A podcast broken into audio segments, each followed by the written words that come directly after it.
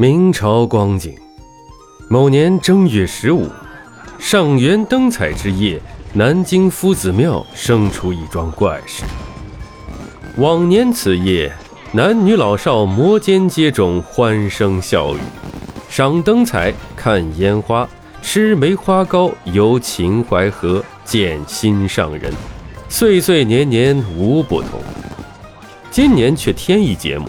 全城皆在打赌，所赌者何？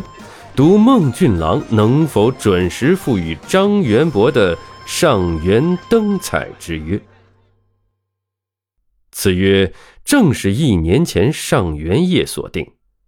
那夜，孟俊郎辞南京回乡，跟张元博约定，一年之后正月十五，孟俊郎来会张元博。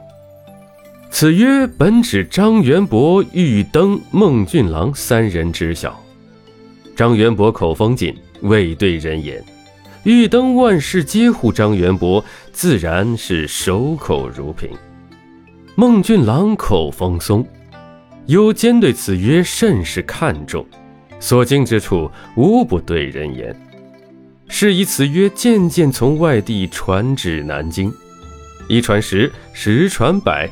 百传万后，陆续有人问张元伯：“你跟孟俊郎约定上元节那天见，是真是假？”看官莫怪当时世人有此疑问。人与人约虽不罕见，然彼时舟车不便，音信难通。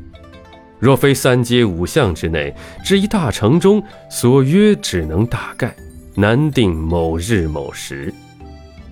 孟俊郎家乡乃南直隶徽州府休宁县，离京城千里迢迢，隔山隔河，隔风雪雷电，隔荒野与幽静，隔猛兽与匪患。若定大概日子，当不离谱；但若说正月十五此日此夜，难度可想而知。若孟俊郎提前抵达京城，此约自然已了。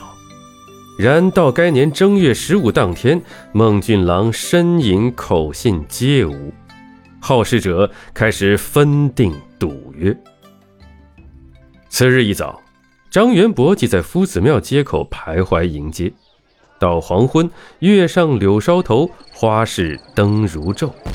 次第有烟花明灭于半空，孟俊郎依然不见踪影。敢赌孟俊郎来的人愈发稀少，此约已成笑谈。张元博却不顾闲言碎语，兀自等待。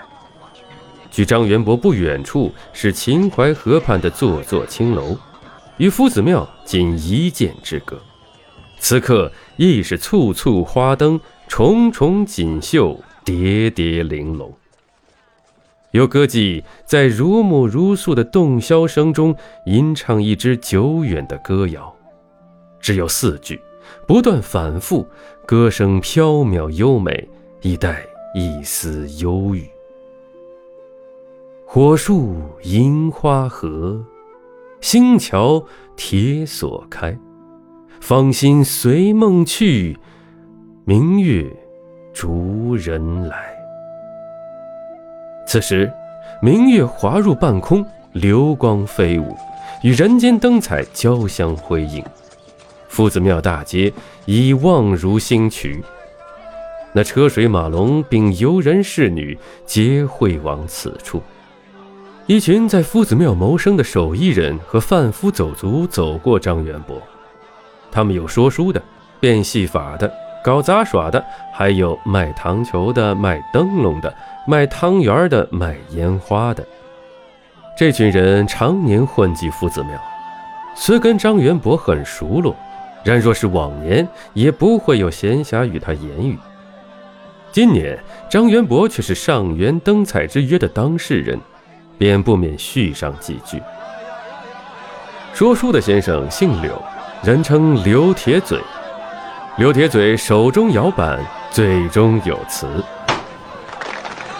种树莫种垂杨枝，结交莫结轻薄儿。杨枝不待秋风吹，轻薄一结还一离。看见张元伯，停住问道：“元伯，孟俊郎未到啊？”张元伯道：“，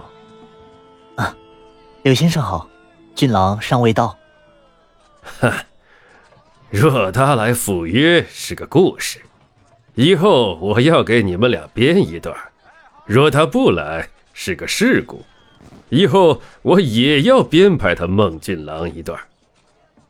说罢，又摇板张嘴，接上刚才的评述：“君不见，昨日书来两相忆，今日相逢不相识。不如杨枝犹可久，一度春风一回首。”